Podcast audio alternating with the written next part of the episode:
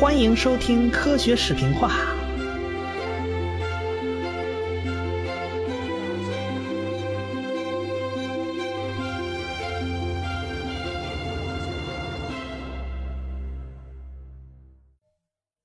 霍金的那个老师萨马是个教学比较投入的人，他把所有的精力都放到教学之上。那人家是狄拉克的博士生啊，狄拉克那是量子力学大师之一，名师出高徒。不过那个萨马虽然相信这个稳恒态宇宙模型，那时候很多人都相信这个，但是对待霍金是非常宽容的。他鼓励霍金有不同的思想，那不用跟他这个老师保持一致啊。哎，这这个彭洛斯呢，大概比霍金大十岁左右，他也跟萨马学过物理学，不过彭洛斯还是主攻数学。萨马把大部分精力啊，都用来为这个剑桥的学生营造这种理想的成长环境，而把自己个人的研究呢放在了第二位。他就是一个教学型的老师，但是他在职称上他比他学生还落后，他一直就没当上剑桥教授。他的学生倒是一大堆当上教授的，而且也没获得他学生那样的荣誉啊。毕竟这霍金是名满天下，他这老师就没多少人知道了。他就像那化学里头那催化剂，啊，忽悠着他的学生们大放异彩，你们去充分发挥反应哈，我这儿给你们当后援。哎，他像如果伦敦有什么精彩演讲啊，他就带着学生一块坐会坐着火车去听。哎，他尽量给学生创造这种好的机会。他认为啊，认识宇宙的最佳路线就是依靠他的学生，让他的学生去解决最艰难的问题。哎，而他呢，去去找方向，去找问题去。他学生有好几十个人啊，在宇宙学方面都是很有贡献的。当然，最有名的就是那个霍金了。他还有一大功劳，就是把彭洛斯从数学领域拉到物理学领域来研究这个宇宙。六十年代呢，这个稳恒态宇宙学还在跟大爆炸宇宙学抗衡啊。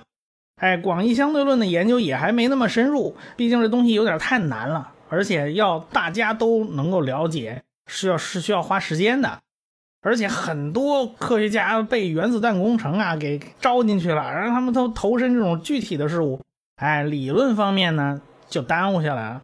到了二战之后呢，原子弹要爆也爆炸了嘛，大批科学家就回归了理论科研的领域，比如说奥本海默啊，他就到普林斯顿研究所当所长啦，这个。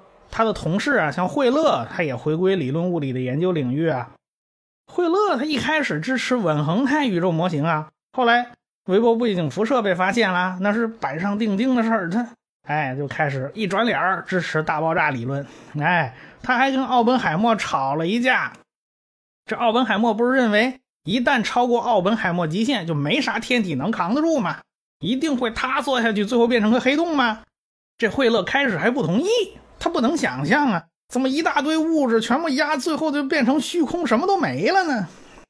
那这人家好办呢？那一系列的公式推导摆在他面前，那惠勒立刻就服气，他立刻就开始支持这个黑洞理论。他认为黑洞就是存在的，而且黑洞这名字就是惠勒给起出来的啊！这名字就他一起出来就立刻推广天下皆知啊，因为这这个名字起的非常形象。像惠勒也好，萨马也好，他们共同特点就是特别擅长培养学生。啊，这惠勒对于教育是有特殊理解的。他说了，大学为什么要有学生呢？这个惠勒就说，那是因为老师有不懂的东西，需要学生来帮忙解答。你看，他把师生关系描述的跟我们想象的就是倒过来的。哎，难怪他们会培养出这么多大批优秀的科学家。惠勒的几个学生啊。我们后文还会提到有几个名气大的。当然，冷战时期啊，苏联作为跟美国对抗的超级大国，那自然在理论物理学领域也不甘示弱啊。人家扛旗的那个领军人物就是郎道，这郎道也是天才，他对学生极其苛刻，要经过以非常严格的考试，哎，才能获得给他当学生的资格。那仅仅是资格还不一定收你。叫号称叫狼道试垒啊！你你那个学生能量不够高，你就穿不过这个试垒。我国当年有一大批留苏的学生嘛，仅有两个人考过了狼道的测试。有一个考过了以后，那狼道对他说：“啊，你可以回去教书了，啊，都不用学了，算是认可他的水平，但是没收他当学生。另一个考了一半，两门课考了一门，这狼道出事了。郎道亲自考两门课，其他的科目呢由他那个学生助教的代劳。结果刚考了一门，郎道出车祸了。哎呀，跟一大卡车撞了，昏迷了五十七天。苏联政府一看，哇，这还了得！这尊大菩萨不行了，这个全国上下最好的大夫都来了，他还请请外援呢，这请加拿大的外援都来了，可算把郎道的命给救回来了。但郎道的脑子就此撞坏了，就不能思考了。这瑞典诺贝尔奖委员会一看不好啊，这这这这狼道这命要悬要挂，赶紧把当年的诺贝尔奖就发给狼道，哎，而且呢，狼道。被撞了，不行了。那破例由驻苏联的大使在莫斯科颁发梅道斯德哥尔摩。没过几年啊，狼道就去世了。所以狼道被称为死了两次的人。这狼道一死啊，苏联的理论物理学界那就少了擎天博玉柱、架海紫金梁啊。跟班扛大旗的那就是郎道的学生，叫利弗西斯。有关大爆炸理论呢，苏联人是有不同意见。虽然这个发明大爆炸的理论，这个弗里德曼是苏联人啊，但是他们当时就想啊，到底大爆炸的时候，这起点是有啊还是没有呢？它到底是否存在呢？还有就是黑洞里边那个起点是不是存在呢？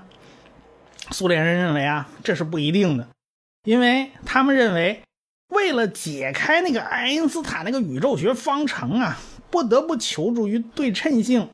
这爱因斯坦方程非常难解嘛，但是天下哪有那么好的对称性啊？你怎么就那么理想，认为这个恒星一定是这长得特完美、特对称？它最后一缩就一定会缩到一个点上？它万一万一长了个歪瓜裂枣，它缩不到一个点上，你怎么办呢？对吧？那史瓦西黑洞哪有那么远呢？这都理想状况。所以像大爆炸，你你现在往回倒推，它当年是一个点吗？它未必就缩到一个点上，哪有那么准嘛？对吧？哎，所以呢，他们认为有起点的大爆炸是个特例，还有很多很多大爆炸这这种情况是没有起点的。这时候就该轮到彭洛斯上场了啊！这彭洛斯说：“你们说的不对。”彭洛斯就用数学证明了，黑洞是必定有起点的。哎，因为哪怕塌缩的那个恒星啊，它不圆，它不圆也不要紧，在塌缩过程中。随着那引力波一扫荡，整个天体就会越来越圆，最后精确的汇聚成一个点。哎，也就是说，史瓦西黑洞中必定有个起点。这搞得苏联人灰溜溜的啊！到了一九七零年，他们后来承认自己搞错了。哎，彭罗斯是对的。这彭洛斯的研究就给了霍金很大的启发呀。霍金就发现啊，塌缩成黑洞的这个过程，你把它反过来，哎，就跟大爆炸理论是一致的。哎，爱因斯坦宇宙学方程的这两个非常奇葩的解啊，居然是有内在联系的。于是，霍金跟彭洛斯啊就合伙开始证明啊，在宇宙大爆炸那一刻存在一个起点。我们的宇宙，包括时间、空间，包括万事万物，都是从那个点里面给炸出来的。当然了，霍金他们证明了，一个含有物质的宇宙必定有起点。你只要有真空，空无一物，那可以没有起点，那就是彻底的平直时空，没关系。哎，你只要但凡有点物质，这个宇宙必定存在一个起点。那么有人就耍赖嘛，就是说，那么好啊，不是说宇宙必定有起点吗？我创造一个宇宙啊，恰好把起点那一块咱们给挖个坑挖掉，那这宇宙还有起点吗？人家彭勒斯和霍金。最后还是把这问题给搞定了，人家本事大，不怕你玩赖啊！这个问题我们专题讲时间的时候，时间为何物的时候，我们再去讲。哎，这是个时间专题。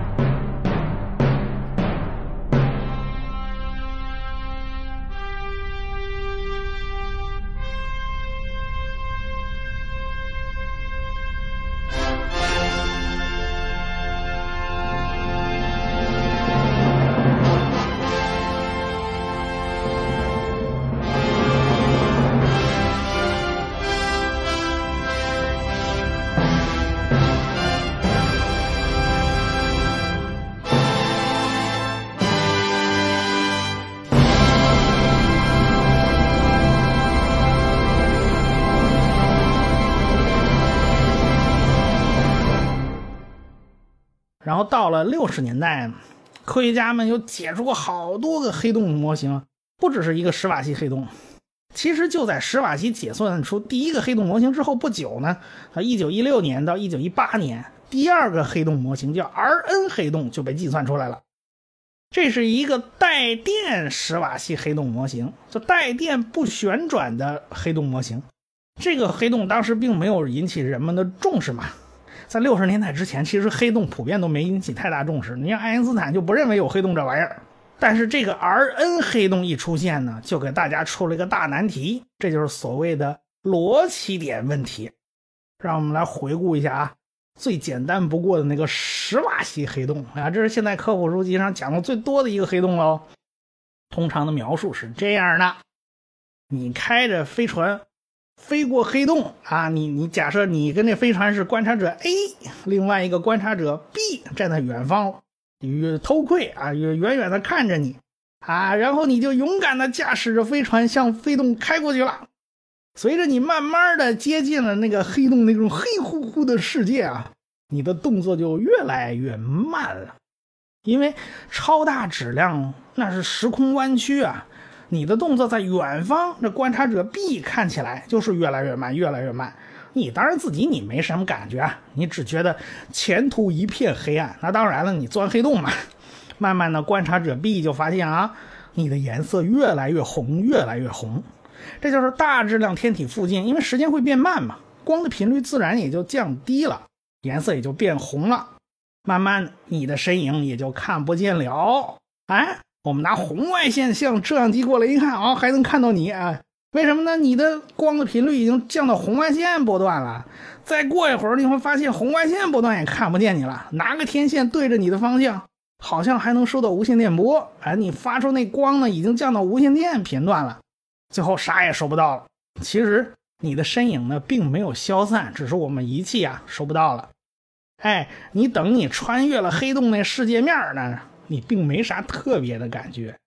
一个超大黑洞啊，并不会引起那么大的潮汐力，你是不会立刻瓦解的。要是一个恒星级别的黑洞呢，你不到世界边缘，你就已经被扯碎了。所以大黑洞要比小黑洞温柔多了。这小黑洞非常暴躁，哎，然后呢，你就开始穿越这个黑洞的世界表面。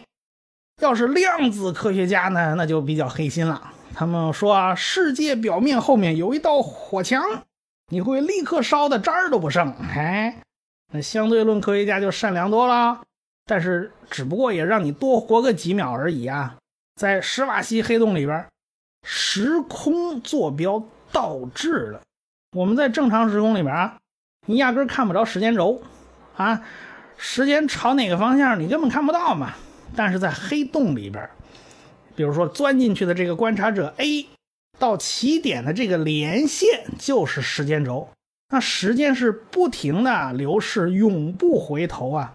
所以空间变成了什么样子呢？空间就变成了一层层、一层层的膜，组成一个洋葱一样的结构，我们称为单向膜区。既然如此啊，那你就朝着起点飞过去吧，因为你到起点的这个方向就是时间轴。你是无法逆转时间的，所以你一直往前，一直往前，逐渐被拉成面条，最后变得啥都没有了。你已经变成了这个扭曲时空的一部分了。你就为黑洞贡献了一份质量，你那一百来斤就全部交给黑洞了。这就是你掉进史瓦西黑洞以后的情景。哎，你很悲催的消失了。哎，这史瓦西黑洞仅有一个参数吗？那就是质量吗？可是到了 R-N 黑洞，那就不一样了。这个家伙居然有两层世界面，一个叫外世界面，一个叫内世界面。你要是掉进了 R-N 黑洞啊，那么外界的观察者 B 看不到什么差别，反正就是给你默哀就是了嘛。你反正掉进去了嘛，当然你也很绝望啦。但在里面飞了一段时间以后，你又觉得不对劲了，为啥呢？你已经穿过了内世界面，来到了黑洞的最核心部分。这个 R-N 黑洞和史瓦西黑洞是不同的。R-N 黑洞内部有一个泡泡，里面是正常时空。哎，它不是那种单向膜区、时空倒置的那种玩意儿。外边那单向膜核心里边它就是个正常时空。你要是带的燃料足够多呀，多带点干粮的话呢，多带水，你或许一时半会儿死不了。但是你也就别想出去了，这外面这个单向膜是只进不出嘛。你看到核心那儿有个起点，然后你就活得不耐烦了，然后就一头撞向起点。但是你会发现啊，一股斥力推着你，死活也不让你靠近，你想撞都撞不上去。过一会儿你就发现事情不对劲了啊，这时间好像循环了，今天过完了，居然又回到昨天。那还了得啊！那时间前后分不出来了嘛，一切因果律那就完蛋了，因为分不出时间前后，谁是因谁是果，那分不清楚了。这就是裸奇点附近非常神奇的一个东西，叫做闭合类实线。要是因果律完蛋呢，那物理学法则也就不存在了，物理学法则就就全部依靠因果呀，什么叫前因，什么叫后果。所以彭洛斯在解释这个现象的时候呢，把心一狠，说了一句话。哎，这彭洛斯说的，黑洞内部啊，似乎好像会有那么个正常的空腔，哎，这个正常时空，你就在那泡里面。但是这东西很不稳定嘛，很可能发矢量一倒就塌缩了，对吧？你你要在黑洞核心呢，你就活不成了。归根结底就是不能让你碰这闭合类实线啊！你一碰，那这这这因果关系什么都不对了。当然了，那个 R N 黑洞为啥内部会有这么个空腔呢？因为 R N 黑洞是带电不旋转黑洞，这电荷与质量的比值越大呢，这个空腔它就越大。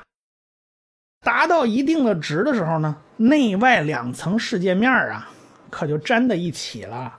那单向膜区厚度是零，啊，这可要麻烦。这种黑洞被称为极端黑洞。就单向膜区恰好为零，这叫极端黑洞。那要是核质比再大呢？单向膜区就不存在了，内外两层视界面全都消失，那那个起点它就彻底裸露出来了。那这还了得呀？因为裸起点周围是有闭合类实线的，这闭合类实线就会引起因果紊乱嘛。你要包在黑洞里边，那我们还可以当眼不见心不烦，我们就当没看见，没这回事儿。你明目张胆跑出来，这还了得啊！于是彭洛斯呢就给下了个断言啊，他认为啊，必定有一条物理学定律是会防止这个裸奇点跑出来了，只是我们现在还不知道这是哪一条。这就是所谓的宇宙监督者假设，一定存在一位宇宙监督者来防止裸奇点跑出来。有人说啊，很可能这就是热力学第三定律。这个按下不表，后文书我们再来讲为啥有可能是热力学第三定律。还有一种黑洞呢，也被计算出来了，这个计算呢就就相当难，这个叫做科尔黑洞。这个科尔黑洞呢是一个旋转黑洞，哎，后来计算个三下五除二，计算个旋转带电的黑洞呢也被算出来了，因为带电计算不那么难，很快就容易算出来，叫做科尔纽曼黑洞。这两个黑洞啊，大同小异，哎，因为我们知道宇宙中的东西大部分都在转，你找那静止不转的东西，我们根本就找不到。所以呢，科尔纽曼黑洞和科尔黑洞这东西东西呢，就是非常普通的一种黑洞了。史瓦西黑洞其实是个非常特殊的特例啊，像 R N 黑洞也是非常特殊的特例，普遍呢应该是旋转带电的黑洞。首先啊。这个旋转黑洞有啥特点呢？这个黑洞是个扁球，它不是个圆的，因为一旋转啊，这个赤道部分它就鼓起来了。我们地球也是赤道比两极要略略鼓一点嘛，这也是正常的。第二个特征，它跟史瓦西黑洞不一样的就是无限红移面跟外世界面分离了。哎，史瓦西黑洞无限红移面跟世界面是并在一起的。可是这个旋转的黑洞，它不是并在一起的。第三个就是内部有一个沙漏状的那种世界面它里边是正常时空。哎，这两个内外两个世界面之间呢是单向膜区，这跟 R N 黑洞是一样的。里边那个沙漏的喉部有一个奇环，而不是起点，它是一个环。哎，在无限红一面和外世界面之间呢。有个非常神奇的能层。为啥叫能层呢？这还是彭罗斯发现啊。我们我们先来看看，你要是进了能层以后呢，会发生个啥现象？假如你还是开着飞船飞进去啊，然后我们大家还在外边拿着望远镜看你，然后你冲着无限红一面就飞过去了，我们只能感到你的颜色越来越红，最后越来越暗，最后看不到你了。这跟哎这个施瓦辛格差不多。你进去了以后也没打算就活着回来，你打算一直冲进去。哎，能不能看着那奇环长啥模样？看看能不能钻进去呢？据说很神奇哦，这个钻进奇环能够通到另外一个宇宙，还是个斥力宇宙。这个跟我们这个引力宇宙长得很不一样。不过呢，事情不凑巧，哎，你刚飞进这个能层，你的飞船就出问题了，有一大块零件掉下来，掉进黑洞了。它一掉下来不要紧，这时候你感觉有一股强大的动力，就把你从棱层里头给踢出来了。我们大家正在外边为你祈祷呢，就看你的飞船呢一溜烟弹出了能层，飞离了黑洞范围啊，居然比飞进去的时候速度还快很多。我们一齐声惊呼：“哇，又升仙了！”这是为啥呢？为啥你进了科尔黑洞的能层会被扔出来呢？咱们下回再讲。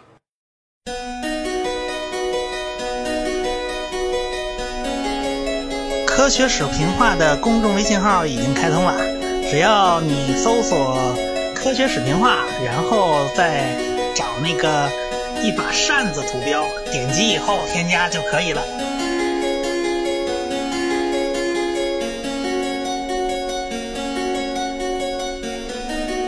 感谢大家的支持与关注。